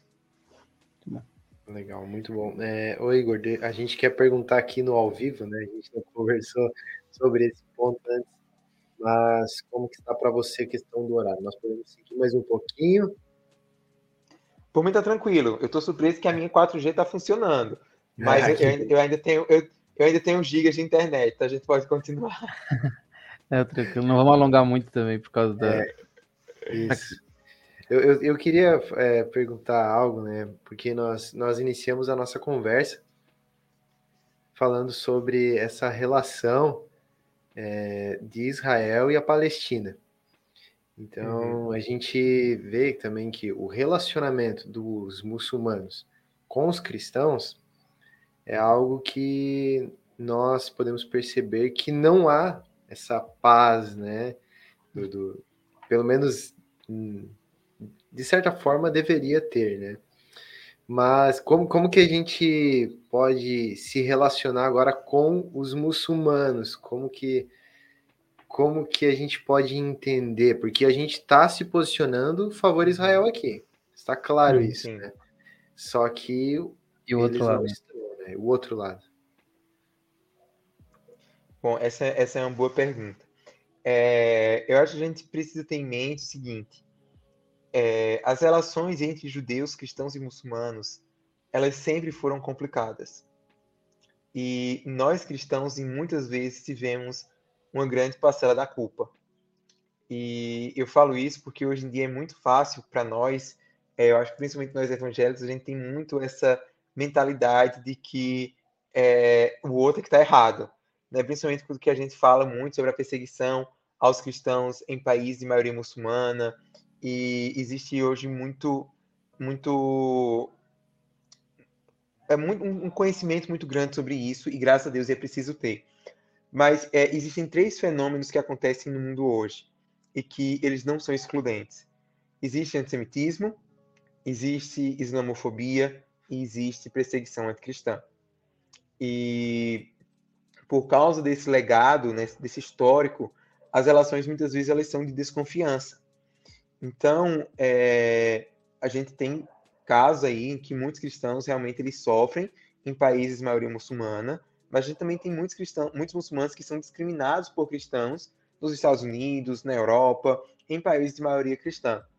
É, quando a gente para para ver qual é o grande problema disso, eu acho, eu entendo hoje que é, o radicalismo é que é a, o que causa esses embates. Durante muito tempo, eu achava que o Islã ele era uma religião que necessariamente legitimava a violência por conta é, de alguns trechos do Alcorão. Eu achava que assim, não. É, o, o, cristianismo, a gente tem textos problemáticos no Antigo Testamento, mas no Novo Testamento, Jesus ele já é, meio que esclareceu isso. Então, é, a gente não pode culpar o cristianismo é, pelos erros de alguns cristãos. Só que eu, por outro lado, eu fazia isso em relação ao Islã. Eu achava que pelo fato de o Alcorão ter textos violentos e o Maomé não ter é, rechaçado aqueles textos, é, a, significava que o Islã ele tinha elementos inerentemente violentos. E hoje eu não tenho mais essa visão, porque se a gente para para ver a história dos cristãos com os judeus, a gente, se a gente for usar essa ótica que eu usava em relação ao Islã, a gente chegar a uma conclusão bem parecida sobre o cristianismo. A gente ia chegar à conclusão, por exemplo, de que o Novo Testamento ele é antissemita. E claramente não é. Então, eu acho que o grande problema hoje do Islã é, é o fundamentalismo. Né? Eu nem gosto desse termo, mas é o radicalismo islâmico. É quando é, se usa uma, se faz uma leitura é, do Alcorão que não leva em conta a pluralidade da sociedade que a gente vive hoje. Quando se lê o Alcorão com as lentes do século VI, que foi quando o Islã surgiu, em que o Islã ele surgia como uma religião que ia ser a revelação final do cristianismo e do judaísmo. Então, do mesmo jeito que teve cristão que perseguiu os judeus porque os judeus não reconheceram Jesus como Messias, teve muçulmano que perseguiu cristão e judeu porque eles não reconheceram Maomé como um profeta. Então, é, são os ecos dessa história que acabam sendo repetidos nos dias de hoje. E isso faz com que, por exemplo, grupos como o Estado Islâmico, eles queiram é, recriar um mundo igual era na época de Maomé, e o que eles vão fazer? Eles vão perseguir é. os cristãos por causa disso. O califado. Então, eu né? acho... É, o califado. Então, Mas, eu assim, acho que... Se tivesse essa relação é, ruim, assim, no seu ver, o Estado Islâmico não, não faria o que faz hoje ao perseguir os cristãos. É, é, não necessariamente, é difícil, porque assim, a gente pode justificar uhum. a violência religiosa de várias maneiras. Mas o meu ponto é o seguinte: é que é, a culpa dessa violência religiosa é, eu não acho que seja inerentemente ao Corão, do mesmo jeito que eu não acho que a culpa do antissemitismo seja inerentemente o Novo Testamento, mas sim a maneira como esses textos sagrados é, eles são lidos. E existe aí uma, uma série de questões políticas, questões sociais que fazem com que é, muitos muçulmanos eles têm preconceitos em relação aos cristãos. É, por exemplo, muitos muçulmanos acham que todo mundo na Europa e nos Estados Unidos é cristão. Então, quando eles olham para a pornografia, quando eles olham é, para a violência, quando eles olham para as guerras dos Estados Unidos é, no Oriente Médio, eles olham aquilo como sendo ato dos cristãos. E, e a gente precisa estar tá atento né, a essas nuances. E eu acho que a principal questão que o, que o cristão precisa fazer é resistir à, à generalização, resistir ao preconceito, resistir à tendência de colocar todo mundo num saco só e achar que todo mundo é, vai ter uma opinião violenta contra os cristãos. Do mesmo jeito que a gente não gosta quando a mídia tenta é, dizer que nós somos é, preconceituosos, que nós somos homofóbicos, às vezes a gente acaba reproduzindo esse preconceito contra os muçulmanos. E, e a gente precisa ter cuidado com isso. Então, é, do mesmo jeito que a gente tem casos aí de muitos países em que os cristãos eles são perseguidos, a gente tem visto também vários exemplos, várias tentativas aí de países majoritariamente muçulmanos de melhorar as relações com os cristãos. A gente tem os Emirados Árabes Unidos, por exemplo, é, a gente tem a Jordânia, a gente tem vários países que, claro, ainda há é, restrições à liberdade religiosa, ainda há perseguição aos cristãos, mas que têm tentado, pelo menos, dialogar. Então, é, é esse o meu ponto, né? Assim, eu tenho, eu acho que um dos meus melhores amigos, um dos meus grandes amigos, ele é muçulmano, ele é egípcio, ele odeia Israel e é, a gente se dá muito bem. Né? A gente deixa essas diferenças de lado, a gente consegue separar. Claro que às vezes eu confronto ele em, em relação a coisas que ele fala, do mesmo jeito que ele me confronta, porque ele diz que às vezes eu sou insensível aos árabes, e, e, e posso ser mesmo, reconheço que às vezes eu sou, às vezes eu compro muito mais o lado dos judeus do que o lado é, é dos palestinos, reconheço meu viés, mas eu acho que esse tipo de, de, de coisa que os cristãos eles têm que ter. A gente precisa resistir a essa polarização, a gente precisa resistir a essa linguagem do nós contra eles. Até porque, né, eu, pelo menos, enxergo que, como cristão, a gente tem que ter, primeiro de tudo, né, esse, esse olhar missionário, né? Até começou falando sobre o irmão André lá, né? E, sim, sim. e a gente nunca vai conseguir ter um olhar. Como é que tu vai querer evangelizar alguém ou querer falar de Cristo, que é a vida eterna, para alguém, se você odeia essa pessoa, né? Então, quando a gente sim. vai desse diálogo do nós contra eles, a gente não quer evangelizar o outro. Então, é, é Isso, assim, a gente todo, cria, todo... coloca eles dentro da guerra cultural, né? Uhum. É, ele se torna muito mais uma questão política do que uma questão realmente espiritual. Sim. E é engraçado porque é, o muçulmano ele sabe que quando você está evangelizando ele, você está fazendo isso porque você o ama. Porque Sim. ele também tenta te islamizar. Sim, Se ele gosta de você, ele também vai tentar te islamizar. Então, eu tenho vários amigos muçulmanos que falam para mim assim: olha, eu estou te falando que Jesus é o filho de Deus porque eu te amo e eu não quero que você vá para o inferno. E, ele fala, e eles retornam assim: ah, e a gente está dizendo que Jesus é só um profeta porque a gente te ama e a gente não quer que você vá para o inferno. e é assim que a conversa funciona. É, então, no fim, é, a gente não pode queimar essas pontes porque senão Imagina, você vai lá e posta no teu Instagram que os muçulmanos têm que ser extintos da face da terra e no dia seguinte tu vai chegar para um cara e falar, viu? É, Jesus te ama. Ah, mas sabia que eu sou muçulmano, né? E ontem tu postou lá. Como é que já queimou é. essa. Não tem mais como chegar a pessoa e falar que ama ela, porque tu disse que odeia o povo dela. Né? Então, sim, sim. eu acho que tem falta, às vezes, esse cuidado, né?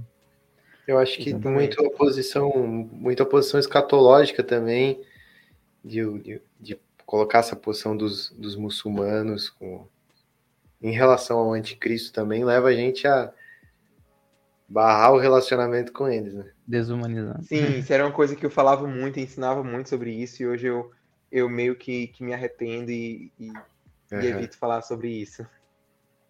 Legal, legal. Então, acho que dá pra gente Sim. Deixar o Igor ir descansar aí, poupar o 4G dele. que isso, gente. O pessoal que não sabe do problema na internet dele, né? Então ele tá no 4G. Pô, mas 4G tá top. Pô. Viu? Não tá, eu tô indo. surpreso também. Tô impressionado. eu queria perguntar assim, é, você comentou sobre a relação da Palestina com Israel e como que nós que somos leigos nesse assunto, nós não temos tanto acesso, nós não paramos para estudar sobre isso, né? E a gente tem interesse. Onde que a gente pode encontrar materiais? Assim, existe é, qual a plataforma, site? Uhum. Teriam dicas para nós, assim, prático? Sim, sim. É, no Instagram mesmo, eu, eu, tenho, eu tenho produzido muito conteúdo sobre isso, recomendado vários livros, mas tem também o, o Instagram do Filhos Brasil, que geralmente a gente tem postado alguns conteúdos bem educativos, inclusive tem uma série de postagens recentes sobre os acordos de Oslo. É, a primeira parte foi postada semana passada, essa semana vai vir a segunda parte. E tem também a Stand With Us Brasil, é uma organização judaica para Israel. É, eu dou aulas é, na Stand Us e eles têm muito conteúdo bacana, recomendação de livro em português. É um site que eu certamente recomendo. Legal. Obrigado. Nada. Fechou, Fechou então? Fechou, né? Eu acho que eu perguntei tudo que eu tinha para tirar do... é. Mas, ó, se, se ficasse mais tempo, acho que ia surgir mais dúvidas. Assim. Mas foi muito bom aí, Igor. Muito obrigado por ter cedido esse tempo aí. Eu gente. que agradeço. Espero que, espero que vocês tenham gostado. Eu fico feliz que vocês tenham gostado. Eu... E que o pessoal também de casa tenha curtido. Já dá vontade de convidar de novo, já? É. Ah, fica à vontade, a gente pode marcar. Beleza, então. Então tá bom. Só comentar, né, Pedro, pro, pro Igor ficar aí com nós depois da encerrar aí, que a gente tem a ah. nossa. A gente sempre faz uma foto. Ah, às, vezes, é. às vezes a foto não rola porque. O pessoal sai correndo. Sai. sai não, eu, eu, fico sim. Então, tá bom. Então, muito obrigado a todo mundo que assistiu aí. Mandar um abraço é para Madalena Lara que comentou aqui. Um beijão, o Mata sempre acompanhando a gente. E a todos que assistiram aí. Vai sair amanhã esse episódio no, no Spotify. É... Avisos, né? Os cortes vão estar saindo no nosso Instagram, então segue nosso Instagram lá. Se você é novo aqui, já se inscreve no nosso canal, né? Para não perder esses, essas lives legais. Sexta-feira, num horário diferente, às 17 horas, vai ter aqui o professor Willy Baldo, da aula de História da Igreja ali na Falapar, e ele vai estar tá falando para a gente sobre as 95 teses. Então, fica ligado aí no mês da reforma. E é isso aí. Mais alguma é. vez? O TikTok voltou, hein? Voltou. TikTok voltou. Pessoal que gosta de TikTok, falava TikTok, os cortes vão, vão estar lá também. É isso aí. Então, fechou então. Obrigado por ter assistido, pessoal. Valeu, Igor. Tamo junto. Valeu. Obrigado, Valeu. Igor. Tamo junto.